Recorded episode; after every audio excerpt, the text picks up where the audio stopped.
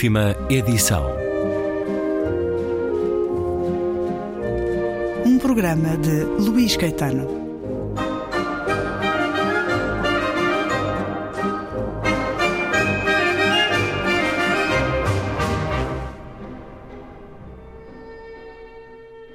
Alastram pelo vexame da cidade os novos lansquenetes, algazarra de hordas ávidas infernais, o saque do silêncio a quebrar todos os selos.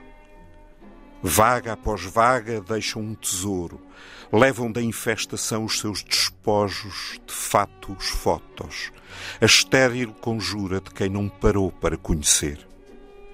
Limpo os olhos do tormento, procuro respirar a antiga divindade do ar entre as colunas, no escândalo das ruas, a serena lucidez. São os Novos Bárbaros. No poema de Jorge Vaz de Carvalho, Todos os Caminhos, o livro da Sírio Alvim.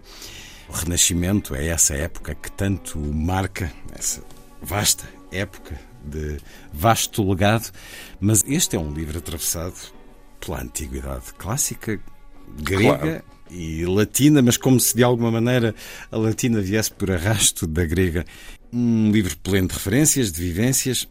Sofia de Melbrenner disse ter encontrado na Grécia Antiga, em Homero, a felicidade nua e inteira, um esplendor da presença das coisas.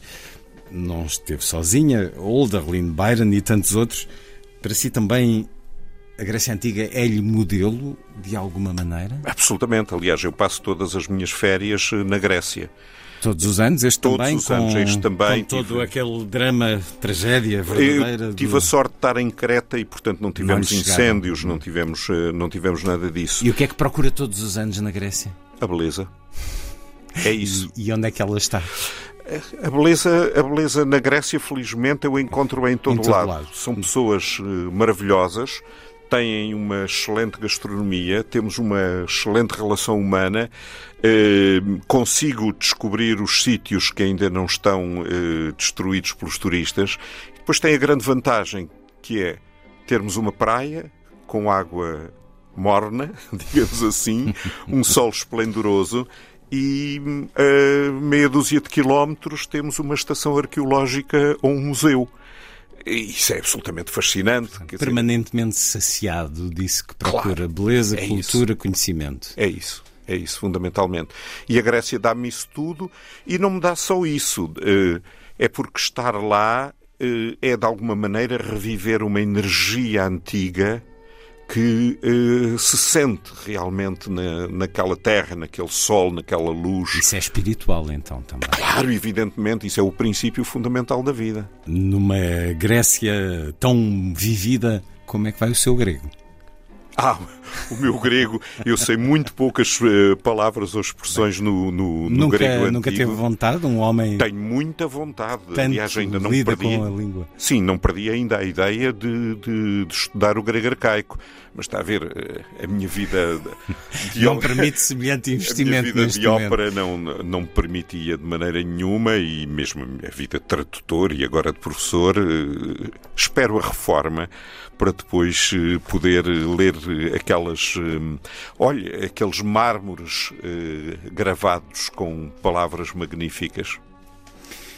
Vamos a essas pedras. Vou-lhe pedir couros na página 25, com a anotação de Naxos, agosto de 2005, momento da escrita. Olha, vou-lhe contar a, a história deste, deste. Coros. Eh, o Coros é a estátua masculina da, da Grécia arcaica. E hum, em Naxos há um- uma pedreira, eles faziam os- o- as estátuas na própria pedreira.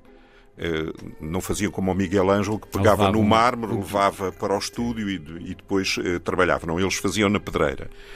E eu descobri esta pedreira eh, por caminhos literalmente de cabras, por caminhos literalmente de cabras, e descobri este coros que ficou ali abandonado. Quer dizer, eles estavam a esculpir, a pedra partiu e eles abandonaram aquela estátua, que é uma estátua que nem está feita, nem deixa de estar, já não é pedra, mas também já não é criatura, eh, está naquela situação eh, extraordinária no meio da natureza. Não, é... Nem sequer é algo. Não vedado, é turístico, não, é não é vedado. assinalado. Não, está no meio mesmo do campo. Não é? Eu gosto, eu ando na Grécia exatamente a descobrir Perde- estas coisas, é? caminhos. perdendo pelos caminhos, por todos os caminhos. E achei extraordinário esta, esta ideia desta coisa que hum, nem é criatura, nem é homem, já não é pedra, já não é natura, porque tem qualquer coisa de cultura. Hum, E escrevi este poema que se chama exatamente Coros. Prostrado entre pedra e criatura, na canteira onde o cinzel desastrado fraturou. Uma discórdia obscura do modelo, à luz pura retornado e à natura, como criptoscopia de um doente terminal. Silhueta do que seja a divina harmonia em músculos perfeitos de atleta. Entre a ideia e a forma apodrece o ser já nunca imerso ao abandono, no corpo vulnerável que o condena. Como herói, a que um Deus concedesse, sem rosto de sorriso eterno sono, a graça de precoce morte amena. Coros. Jorge Vaz de Carvalho, no livro Todos os Caminhos, escritos os poemas, ou escrito o poema, deixa-os ficar em poesia durante algum tempo. Bom, este é mesmo aqui assinalada a data, agosto de 2005. Não sei se a escrita do poema, se Foi, esse foi, encontro. foi. As duas se- coisas. Se as duas coisas se sucederam. Mas pergunto-lhe sobre este sentido de poesia e de regresso para esculpir mais um pouco, porque encontrei este poema no Jornal de Letras em 2012 e com várias diferenças. Eh, Vou lê-lo. Enfim, eh, é difícil nas leituras da rádio compará-los, hum, só mesmo lado a lado, mas digamos que o miolo do poema é substancialmente diferente. Prostrado entre pedra e criatura, na canteira onde o cinzel inepto fraturou. Discórdia obscura do modelo destinado à harmonia nos músculos divinos de perfeito atleta. Entre a ideia e a forma, apodrece, tornado à natura, o ser nunca imerso ao abandono no vulnerável corpo que o condena. Como herói a que um Deus sem sorriso concedesse o eterno sono, a graça de precoce morte amena. Há aqui um miolo substancialmente distinto. Isso É, quer sim. dizer que o poema lhe passou pelas mãos várias vezes. Sim, sabe que já não me lembrava de o ter publicado no, no JL Já lá e vão uns agora, e agora estava a lê-lo e, e disse: Olha, ainda bem que ele ficou em pousio, porque eu acho que agora está melhor. É suposto Mas, ser assim. mas eu faço muito isso. Eh, É, quer dizer, não me passa pela cabeça, por exemplo, eh, escrever um poema e publicá-lo imediatamente. Os poemas têm que ficar a repousar e depois de meses eu vou revisitá-los e ver se ainda gosto deles. A maior parte das vezes não gosto, ou não gosto de determinadas palavras, ou não gosto de determinado verso, e refaço, refaço, refaço. Hum, isso foi, um, digamos assim, uma mania que me ficou hum, de um, de um convívio com o, com o poeta Carlos de Oliveira. Houve um, um professor da faculdade que, que achava muito graça aos meus poemas e resolveu levá-los ao, ao Carlos de Oliveira, eh, que é um mestre absoluto da língua e que, como toda a gente sabe, revia e revia e revia os seus textos. Não é? Quase que não há duas edições, por exemplo, da Abelha na Chuva iguais. E eu guardo esses poemas, não porque sejam bons, aliás, são muito maus, mas porque estão anotados eh, pelo Carlos de Oliveira eh, à mão. E, e lembro-me que num poema, eh, quase no fim, a anotação dele era outro adjetivo. Ficou-me de emenda para a vida inteira. Sim, essas exclamações eh, críticas. E é tão bom aprendermos com elas, com o olhar os do outro, com os mestres. E os mestres estão não só nesses convívios de eleição que teve, mas eh, nos livros também. O que é que de distinto lhe dá a cultura grega e a cultura latina? Costumo dizer aos meus alunos que os gregos já pensaram tudo, nós só temos a mais a tecnologia. E é verdade, nós começamos, quer dizer, do, do meu ponto de vista, nós começamos a ler aqueles eh, filósofos, eh, até os eh, cientistas, evidentemente, que Os matemáticos. Esse, os matemáticos, etc. Tanta água já passou sobre, sobre, hum. sobre essas pontes. Uh, lemos uh, Homero, Isíodo, sei lá, Safo, por aí fora, hum. e na realidade percebemos uh, uma coisa essencial: é que a poesia não tem tempo e a poesia não é superável. Eu escrevi um pequeno livro uh, que se chama Para que ler os clássicos, que é também, evidentemente, uma homenagem ao Italo Calvino, um, exatamente a explicar isso. Nós só sabemos escrever e só conseguimos uh, apreciar verdadeiramente a arte poética lendo muito, lendo muito e cada vez mais. E isso é praticamente a história da, da minha vida e os uh, gregos e os uh, latinos, mas sobretudo os gregos, uh, são, são isso mesmo, são, são a minha referência absoluta. A arte da Mar do Ovídio continua a ser a minha referência absoluta, depois dessa só a Vita Nova do Dante. E nós aprendemos a amar exatamente nesse, nesses livros. E quem não aprende a amar nesses livros tem uma visão do amor muito não, não, diria, não diria buçal, mas uh, nem diria superficial, mas uh, sem, sem refinamento. Não é? E Esse... basta pensarmos que hoje, eu não diria o amor, mas as relações, os modelos de relações para muitos dos mais jovens eh, é encontrado na internet, pois, com toda exatamente. a bestialidade e a fialdade que envolve esse tipo de modelos que eles encontram.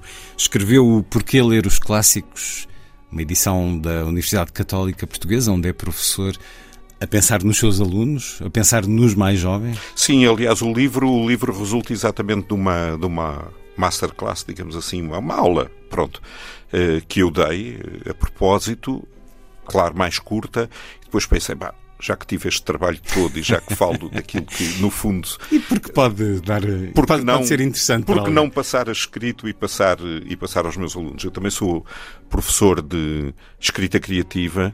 Hum, claro que se pode ensinar a escrever, mas não se pode ensinar hum. a ser escritor. São duas coisas completamente o diferentes. O principal conselho que se dá num curso de escrita criativa é leiam? Leiam. Leiam muito e leiam sobretudo os clássicos. Leiam os mestres. Eh, é importantíssimo para um escritor de hoje ler, por exemplo, As Viagens da Minha Terra do Garrett, que é o português mais belo que, que alguém pode imaginar a nível de ficção. Eh, e, e eu acho que muito do que se escreve mal hoje resulta exatamente de uma falta de conhecimento dos clássicos e eu diria até quase uma blasfémia, a falta de conhecimento desses clássicos que são os modernistas. Quer dizer, não se pode hoje escrever ficção eh, da maneira como se escreve depois de ter existido um Joyce ou uma Virginia Woolf. Não é possível. Não é possível narrar ao século XIX. E, portanto, para nós escrevermos, temos que ter noção do que já foi escrito. E o que já foi escrito tem milhares de anos de existência e milhares de clássicos.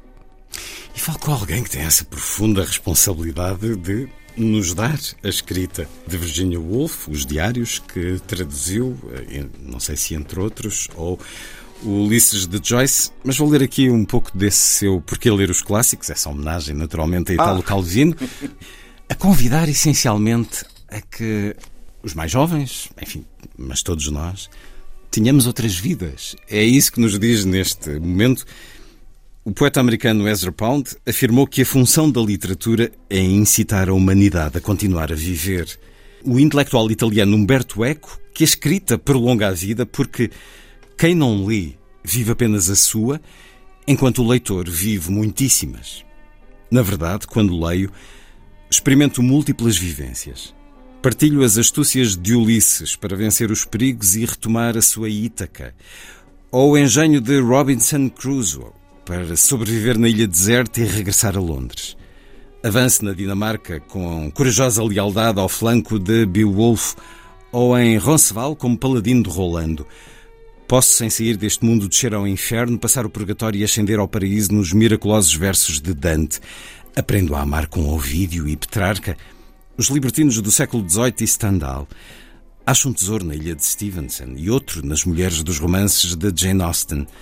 Afeiçoado aos destinos das personagens, transporto-me para a Inglaterra de David Copperfield e Jane Eyre, para a América de Huckleberry Finn e Esther Prynne, para a França do Conde Monte Cristo e de Emma Bovary, para a Rússia do Príncipe Mishkin e da Ana Karenina.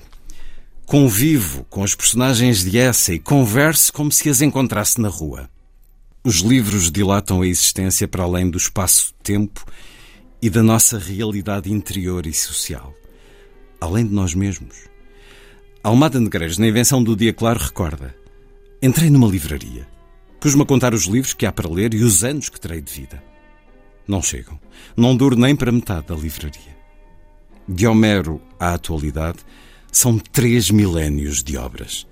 Por mais vastas que sejam as nossas leituras, haverá inevitavelmente um número de livros essenciais que não lemos, que nunca leremos. Assim, quem gosta de ler confronta-se com escolhas entre a infinidade de textos que ao longo dos séculos o gênio ou a mediocridade humana produziu.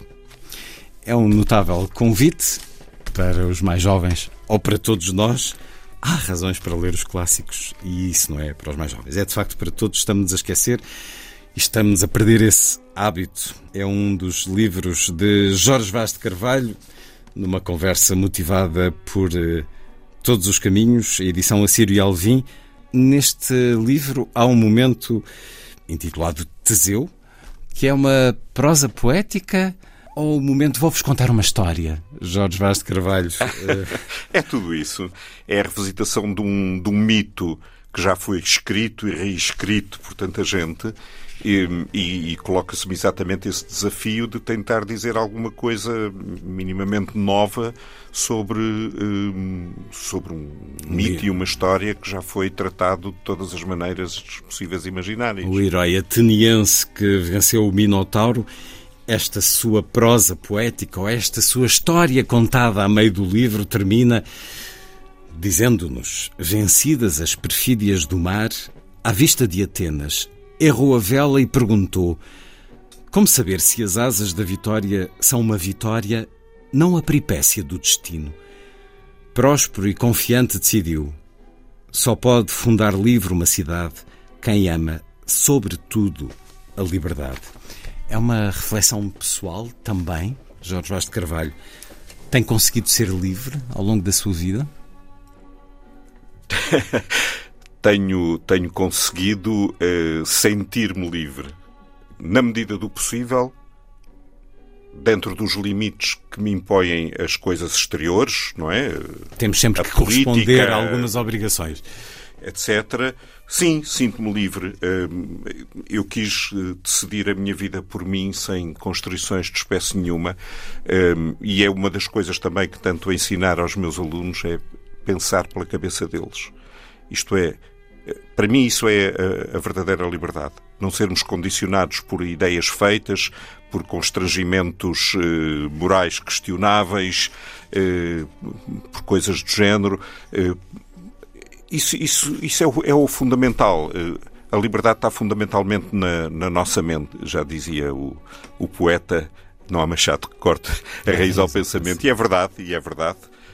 Se formos livres na nossa mente, conseguimos, conseguimos fazer aquilo que, que decidimos, que achamos melhor para nós. Olha, repare, eu a vida normal do homem português. Eu, com vinte e poucos anos, quase certeza que sabia que iria ser assistente na faculdade. Entrei no primeiro mestrado que se abriu História, na Faculdade de Letras. História, o Jorge Vaz Carvalho é licenciado em Línguas e Literaturas Modernas e doutorado, doutorado em, estudos, em estudos de Cultura. É Portanto, na altura, o que é que se esperaria de, uma, de alguém assim? Bom, já tem o futuro garantido, vai ser professor universitário, que é uma, enfim, uma profissão com um Muito bonito bom. estatuto, não é?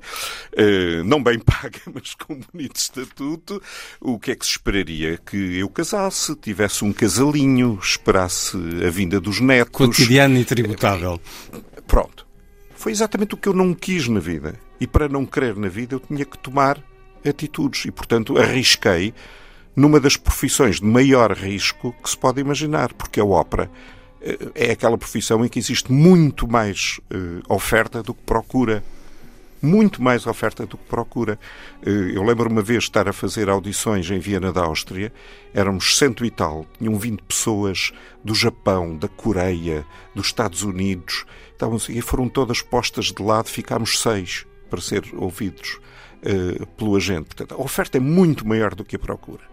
Portanto, ou na realidade uh, fazemos tudo para, para sermos competentes, para sermos bons, para, para justificar essa opção de vida, ou seria o desastre absoluto, não é?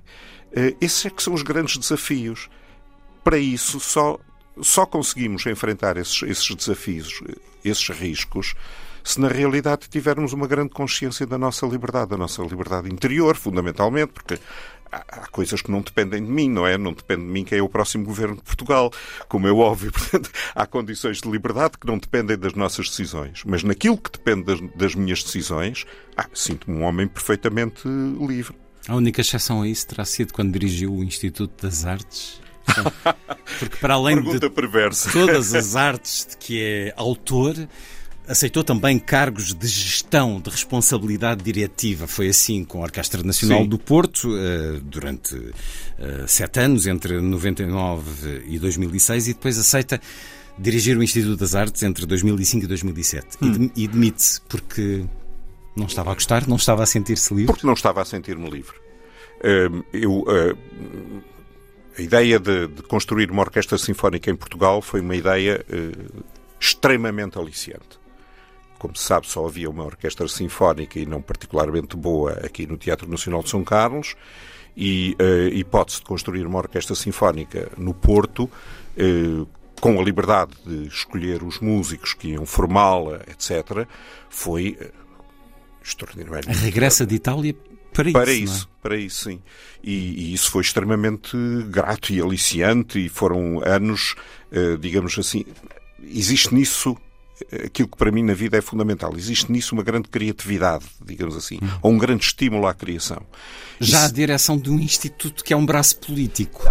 Não era só ser um braço político, é assim, uh, o Instituto das Artes na altura era todo o contrário da criatividade. Era orça... orçamentos, leis, eh, Sim, projetos a ideia... com toda a burocracia Eu apresentei projetos, por exemplo, para remodelar tudo aquilo, que até hoje evidentemente foram postos de lado, e a resposta que tive da tutela foi: o Instituto das Artes eh, é uma instituição para apoiar os outros, não é para ter ideias próprias. Era para. então, se é para, eh, na realidade, apoiar as ideias dos outros e não ter ideias próprias, eu disse, então não precisam de um diretor-geral, precisam, precisam de um gerente bancário. Não é? O júri é exterior porque é suposto o Estado não ter uh, opinião estética, não é? Uh, o júri é exterior. Uh, Entregam-me as propostas classificadas já. Eu, a única coisa que tenho que fazer é o quê? Passar o cheque para isso não precisam de ninguém com o mínimo espírito criativo. Mas é? digamos que a vida política é naturalmente assim, ou pelo menos. Desgraçadamente. Jorge Vaz de Carvalho, uma conversa a propósito do livro de poesia Todos os Caminhos, com a chancela Assírio Alvim. Falámos também de Porquê Ler os Clássicos, uma edição Universidade Católica Portuguesa Editora, uma conversa com Jorge Vaz de Carvalho para concluir no próximo programa da última edição.